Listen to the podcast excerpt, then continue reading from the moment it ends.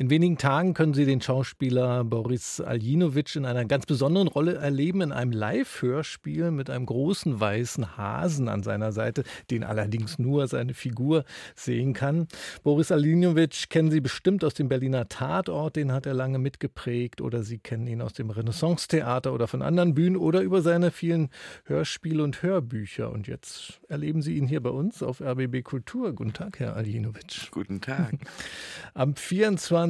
Januar, also nächsten Dienstag, da werden Sie hier im Haus des Rundfunks auftreten in unserem Live-Hörspiel. Ganz besondere Form. Hollywood on Air, mein Freund Harvey heißt das. Da ist dann alles handgemacht von Ihnen und drei Schauspielkollegen, von einer Geräuschemacherin und einem Musiker.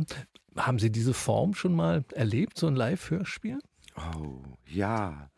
Ähm, tatsächlich habe ich damit angefangen. Da klingen Sie gleich ganz verklärt. Naja, klar, aber das war jetzt also, äh, das, da war ich vielleicht 20 und wir hatten jede Menge Kinderhörspiele aufgenommen, immer im Kinderzimmer gespielt. Und dann brachten wir die auf die Bühne und endeten später mit zu viert mit zwei Engländern in der Uferfabrik und haben da mächtig Zulauf gehabt. Mhm. Standen da so mit Skripts rum und haben das ähnlich gemacht, hatten Musik halt vom Band und so und haben unsere Geräusche oft nur mit dem Mund gemacht, hatten dann aber auch einen Geräuschemacher. Mhm. Und das äh, hat total Spaß gemacht. Also das heißt, äh, ist das besonders schön, wenn das alles so live passiert? Also ich habe mich gefragt, ist das, äh, hat das eine besondere Qualität, weil man so direkt aufeinander reagieren kann? Oder ist es eben doch ein bisschen unsicherer, weil man nicht so genau weiß, was jetzt die anderen alle machen? Also ich äh, unsicherer weiß ich nicht, man muss halt da einen bestimmten Mut mitbringen, weil das ist ja live ähm, und der macht sich ja bezahlt, weil die Leute freuen sich.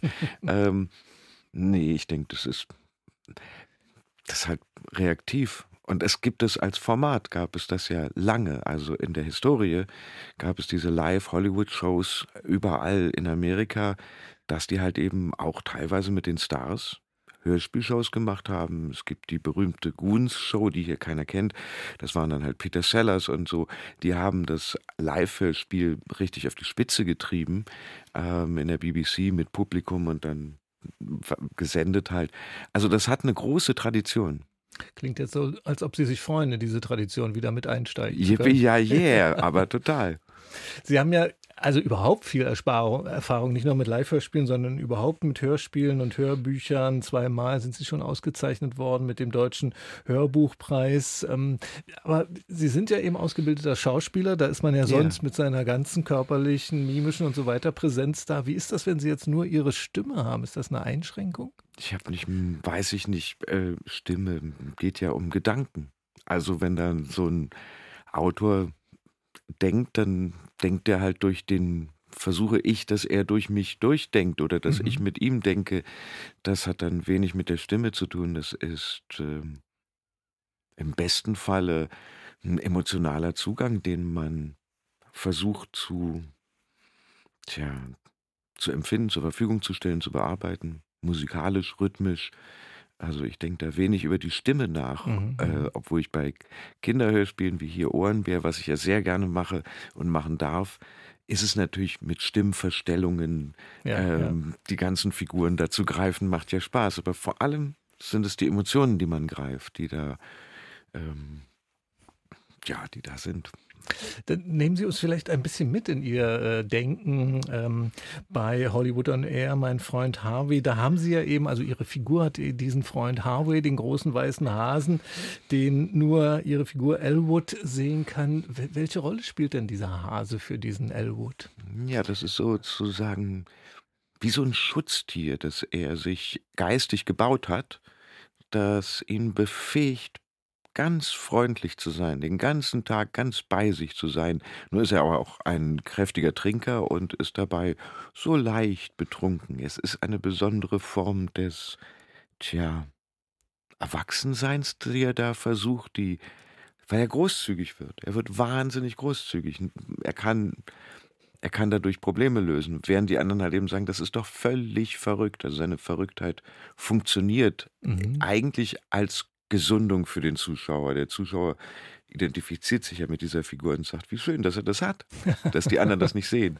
Und gleichzeitig in der Doppelrolle bin ich äh, der Arzt der Psychiatrie, in die er eingeliefert werden soll. Und dieser Arzt, der Chumli, ich will mal sagen Chomsky, aber das ist ein Philosoph, der Herr Chumli ist halt so ein ganz biestiger, unglücklicher, außer sich seiender äh, äh, Patriarch dieser Klinik, der jetzt nun unbedingt sein Recht beweisen will und der stolpert wird eigentlich desavouiert, wird entlarvt, enttarnt von dem äh, äh, Patienten. Also so gibt mhm. es einen Patienten-Arzttausch am Ende, der für beide die glücklichere Lösung ist.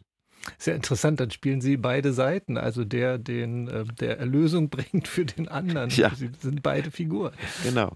Wie schön. Und dieses, was Sie angesprochen haben, diese ja, diese Freundlichkeit, das habe ich auch immer wieder gelesen jetzt mhm. über diese Geschichte. Mhm. Ähm, ähm, das feiert diese Geschichte eigentlich, ja, die, die Freundlichkeit, die Menschenfreundlichkeit, die Freundlichkeit dem Leben gegenüber. Ja, es ist so eine, ohne das mit einem Wort anzudeuten oder mit irgendeinem Gewürz äh, äh, äh anzudeuten in die Richtung von einer buddhistischen Haltung, mhm. wo man ja eben in sich selber bei sich glücklich ist und das halt ausstrahlt und dadurch eine Flexibilität hat, mit völlig absurden Re äh, äh, Realitäten klarzukommen. Und Elwoods Realität ist absurd. Er wird ja in die Klinik eingeliefert, obwohl es ihm eigentlich gut geht. Aber so gut kann es einem ja gar nicht gehen. Schon gar nicht, wenn man dazu einen weißen Hasen braucht. Mhm. Warum sagt keiner, na gut, dann hat er einen weißen Hasen. Es stört ja nicht. Es gibt ja dadurch keine Verkehrsunfälle oder sonst irgendwas. Und diese Freundlichkeit ist fast ähm, so ähnlich wie beim, bei der Figur des Idioten, der zur Entlarvung kommt mit seiner Offenheit. Das ist ja auch so eine, ja, so eine Selbstbezogenheit, wo man sagt, ach Gott, was für ein großer, wenn man Meister Margarite den äh, liest und da tritt Jesus auf. Den und der Roman ist, von Bulgakov. Der Bulgar und, mhm. und, und Jesus tritt da auf und ist völlig bei sich und zerschlagen, wie er ist, sagt er halt eben, mein Gott, Pilatus, Sie haben ja Kopfweh. Mhm. Das tut mir ja leid. Und es ist eigentlich fast derselbe Tonfall, den Harvey da hat. Äh, den Elwood da hat mit seinem Harvey. Mit Hilfe von also Harvey, diese, ja. dieses erleuchtete, idiotische, mhm. ähm, das ja ganz harmlos ist, wird da gefeiert. Das haben Sie aber schön gesagt, dieses erleuchtete Idiotisch. diese, diese Geschichte mit dem Freund Harvey, die ist ja berühmt geworden durch die Hollywood-Verfilmung ja. eben von Henry Costa aus dem Jahr 1950. Da hat James Stewart die Hauptrolle gespielt. Ja. Ist der Ihnen eigentlich als Schauspielertyp, ist der Ihnen nahe? Ja, ich habe den gerne geschaut. Also umfassend gerne. Auch so bei diesen Hitchcock-Filmen ist er ja, von so einer offenen Naivität schon geprägt, hat so eine leichte Traurigkeit immer mhm. so spürbar, fleißig. Fand ich immer eine tolle Figur. Was mich erstaunt hat, ist, dass er, glaube ich, 1,90 erreichte als Mensch, mhm, mhm. weshalb sie den Hasen im Film äh, von 1,90 aus dem äh, äh, aus dem Theaterstück auf 2,10 Meter bauen mussten. Ja, ich dachte auch, als ich an Sie beide dachte, ähm, James Stewart war ja keiner, der so vorne an der Rampe rumgezappelt mhm. hat, sondern eher so mit Understatement gespielt hat. Das wird Ihnen auch nachgesagt, so eher mit Understatement unterwegs zu sein. Da könnte da eine gewisse Verwandtschaft zwischen Ihnen beiden liegen? Vielleicht, wie schön, dass man das nachsagt. Ich mochte dieses Understatement, so hätte ich es nie genannt, als weiß ich nicht, jugendlicher Kind, wo ich die Filme gesehen habe. Mhm. Ähm, ich mochte einfach diese Grundhaltung die, von, von, die in seinen Figuren ähm, ja so durchscheint. Jetzt sind es ja noch fünf Tage, bis Sie auf die Bühne gehen hier mhm. bei dem Live-Hörspiel mit allen Partnerinnen und Partnern, die auch dabei sind. Wie werden sich, Sie sich jetzt in den nächsten Tagen noch mit Harvey und Elwood beschäftigen? Na, so wie heute auch. Und ein bisschen die letzten Tage. Ich blätter dann rum. Ich versuche mich zu erinnern. Was hatten wir denn da verabredet? Wann kommt denn dieses Requisit nach vorne? Ist es richtig, die Notiz mit dem Geräusch? Und natürlich die Texte durchgehend und die Haltungen rekonstruieren. Was war denn das? So bei zwei Rollen ist ein ja, Haare auf den Zähnen fahrender Arzt und ein äußerst liebenswürdiger leicht somnambuler Mann. Ähm, aber ich freue mich auf die Partner und wir haben Montag ausgiebig Zeit, das alles nochmal zu erfahren mhm. miteinander. Mhm. Und dann glaube ich, dass wir da gut ankommen. Am kommenden Dienstag Hollywood on Air, mein Freund Harvey, ein Live-Hörspiel von Regina Arem nach eben dem Hollywood-Klassiker Harvey mit James Stewart, unter anderem mit Boris Aljinovic, mit Regina Lemnitz, Chris Pichler und Dominik Maringer. Das gibt's hier bei uns im Haus des Rundfunks in der Masurenallee. 90 Minuten dauert es ungefähr. Ab 19 Uhr geht's los. Haben Sie vielen Dank für den Besuch. Danke Ihnen.